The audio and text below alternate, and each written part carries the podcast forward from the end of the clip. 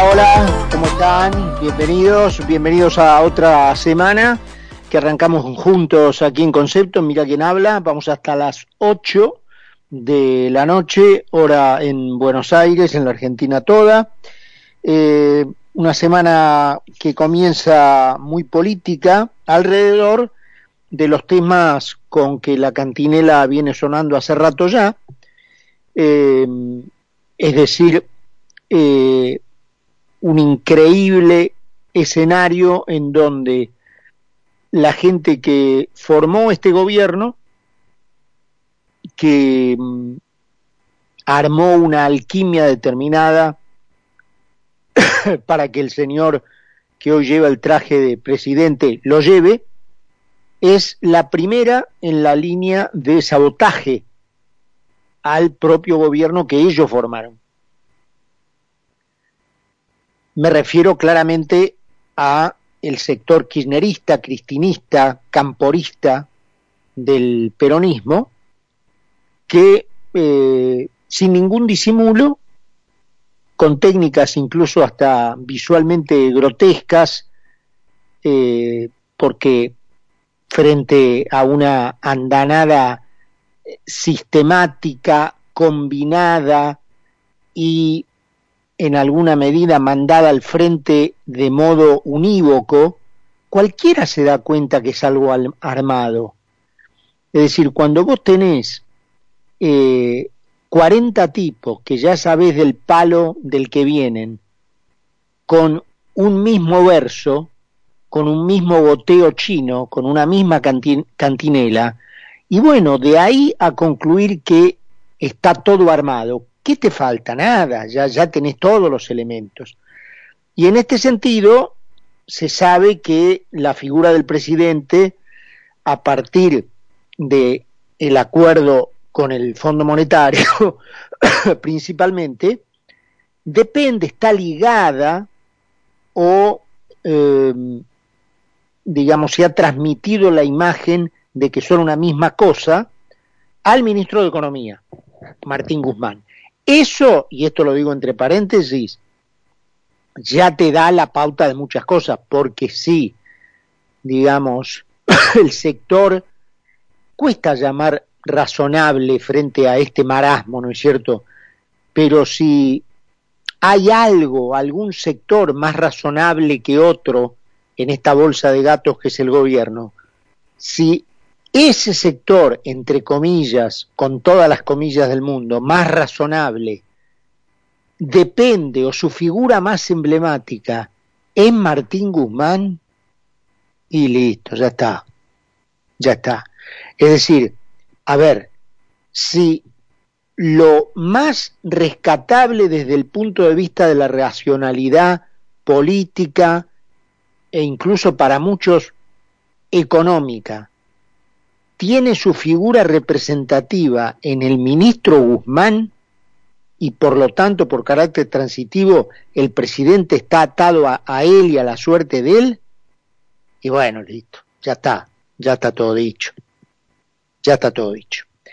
Pero, no obstante, que nosotros podamos por un lado sacar esa conclusión eh, bien definitiva, incluso desde el idioma de las imágenes, desde el idioma del, del, lenguaje corporal de un gobierno, que viene a estar, eh, bueno, representado en su costado, entre comillas, de vuelta, más razonable, nada más y nada menos que por Guzmán, no cabe duda que el hecho de que la otra parte del gobierno, que algunos ya la consideran hasta fuera de él, lo haya elegido como eh,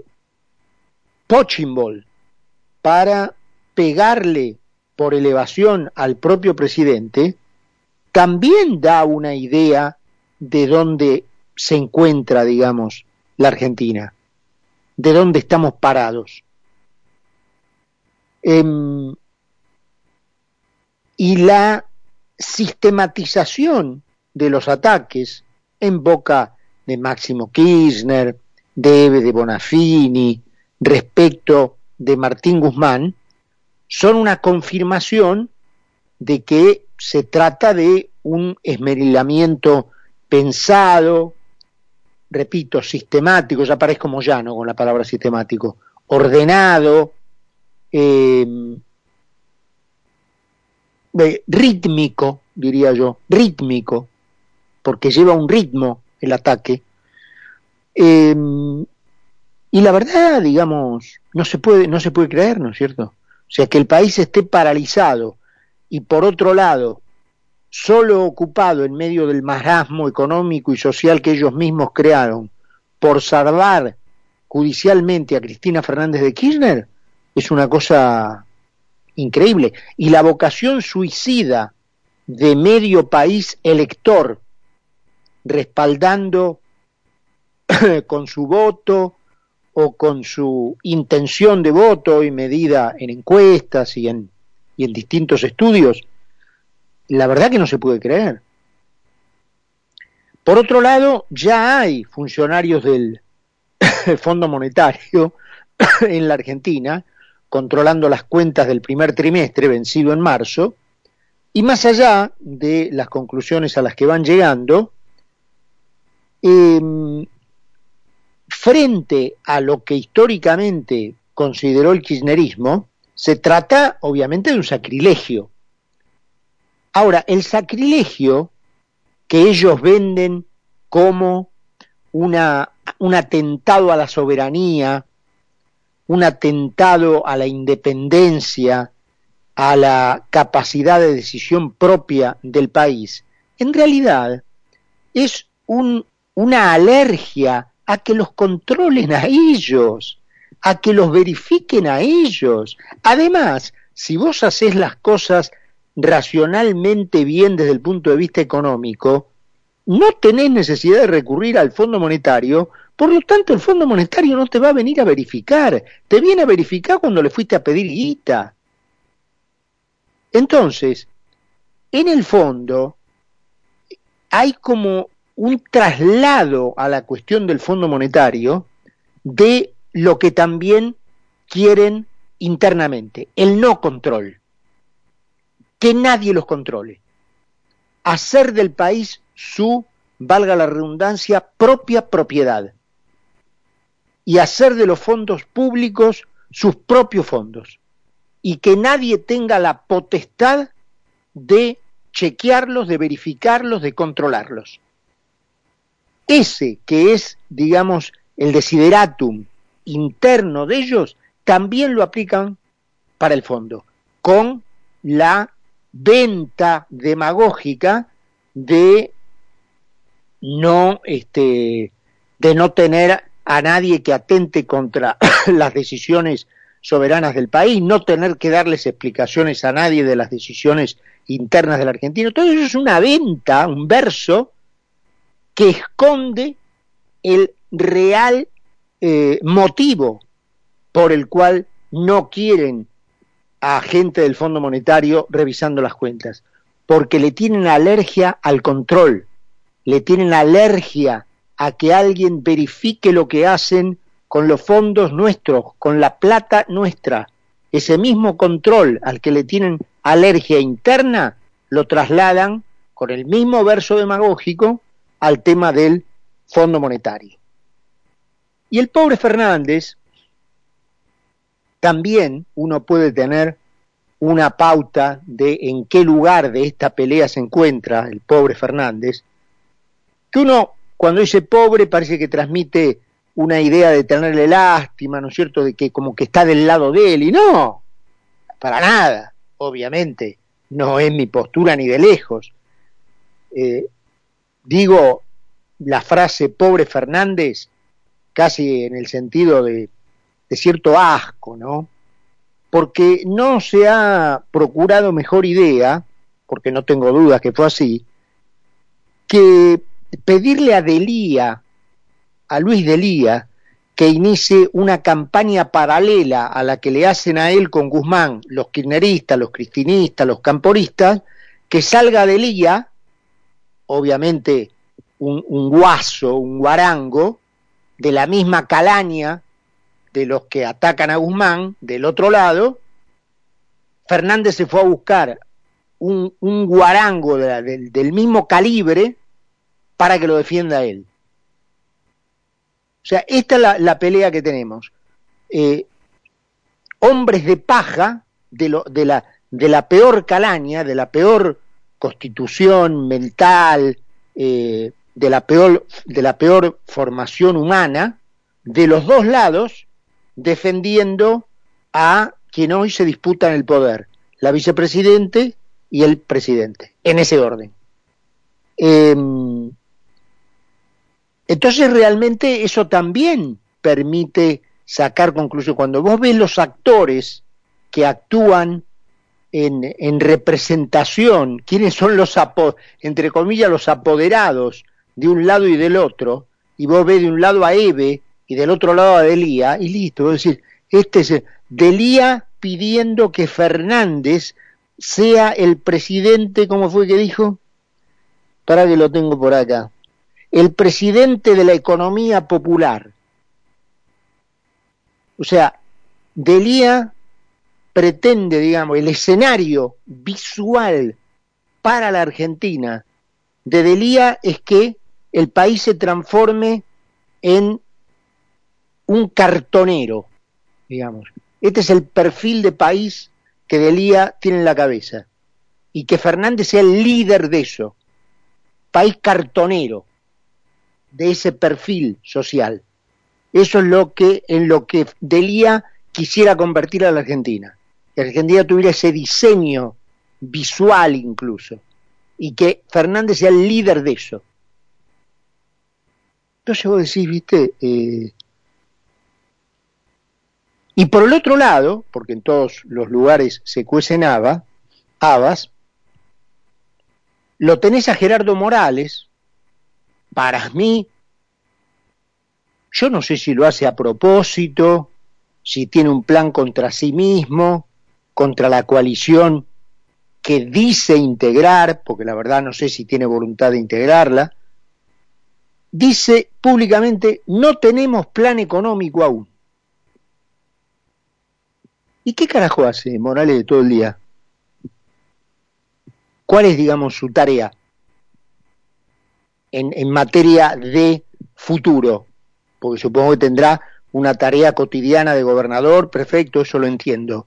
Pero cuando se dedica a planear el futuro desde el punto de vista de la coalición, repito que, según usted, integra. ¿Qué carajo hace si no está pensando un programa económico? Y si nadie lo hace, si no es usted mismo el que dice, che, escúchame, tenemos que pensar un, un plan económico. No podemos llegar con posibilidad de ganar las elecciones al gobierno sin saber lo que vamos a hacer. Y cada vez falta menos tiempo. En lugar de estar haciendo eso, el tipo, muy suelto de cuerpo, sale a confesar que no tiene un plan económico. Que me parece que es verdad. Ahora la pregunta es, ¿qué carajo están haciendo? ¿En qué carajo gastan el tiempo? Morales, en lugar de decir pelotudeces de gente que por lo menos tiene la capacidad de opinar con alguna sapiencia desde el lado económico. ¿Por qué no reclama internamente, ya que confiesa que no hay un plan económico, que, se, que alguien se ponga a pensar en armarlo, en diseñarlo? Desde, pensemos que, por ejemplo, Domingo Cavallo acaba de decir que la máxima aspiración a la que puede llegar el gobierno actual con la integración actual, es decir, con Fernández de presidente y Martín Guzmán de ministro, que repetimos para ponerlo de modo muy eh, gráfico y a brocha gruesa, eh, son la parte, entre comillas, miles de comillas, razonable del gobierno, lo máximo que puede aspirar es a llegar a fin de año con el 80% de inflación. Esta es la máxima aspiración. según Domingo Cadalo, que se podrá decir cualquier cosa de él y se podrá tener el concepto que se tenga de él, pero que de esto sabe, no hay ninguna duda. No hay ninguna duda. Y que todas las veces que no pudo implementar lo que eh, correspondía desde el punto de vista técnico, fue por razones políticas ajenas a él, especialmente durante eh, su, entre comillas, interinato con la alianza, que debe ser el día de hoy que está arrepentido de haberlo aceptado. Pero Caballo tiene esa aspiración de bronce también, y en su momento debe haber creído que él podía, digamos, salvar a el gobierno de la Rúa del momento en el que estaba. Pero yo pienso que hoy debe estar arrepentido. Ahora, de ahí a negarle su conocimiento técnico, especialmente cuando se habla de economía, hay un abismo. Es eh, una de las mentes brillantes en materia económica en el país. Bueno, él ha dicho que la parte, entre comillas, razonable de este gobierno, encabezada por Guzmán, lo su máxima aspiración para este año puede ser llegar a diciembre con 80% de inflación. Entonces, realmente, eh, en fin, este, la semana arranca con unos trazos este, que uno preferiría dejar de lado, ¿no? Y una última referencia breve al día de ayer. Ayer se celebró el Día del Trabajo internacionalmente. la Argentina eh, tiene una particular interpretación del Día del Trabajo, porque los principales gritones de ese día es gente que no laburó nunca. Eh, casi te diría, casi me animaría a decirte, por ejemplo, el único país del mundo no en donde no se jugó al es un detalle menor, obviamente, seguramente muchos dirán, mirá lo que está diciendo este tarado, pero el único país, o uno, creo que el único país, en donde no hubo fútbol ayer, por el primero de mayo. Todo el mundo se jugó al fútbol. Eh, y toda esta, digamos, eh, cosa de cartón, digamos, de, cartón piedra prefabricada, a todas luces mentirosa, dejó de lado, por supuesto, que ayer también fue el día de la Constitución pero nadie lo recordó. Y menos ninguna figura política, ni del gobierno, que eso casi lo podemos dar por descontado, ni de la oposición tampoco. Ayer fue el día de la Constitución que se firmó un primero de mayo en la ciudad de Santa Fe de 1853. El documento que le dio 100 años de progreso y modernidad a la Argentina, materia de estudio mundial, como un desierto infame pasó en poco menos de 30 años a entreverarse entre las potencias del mundo, gracias a, la, a la vigencia y práctica de ese documento, ni una palabra de recuerdo para ella en el día de ayer. 7 y 20, en Buenos Aires 14 grados. Nos une la información y la buena música. Concepto 955. Nuevo aire en FM. Uniendo a todo el país. Uniendo a todo el país.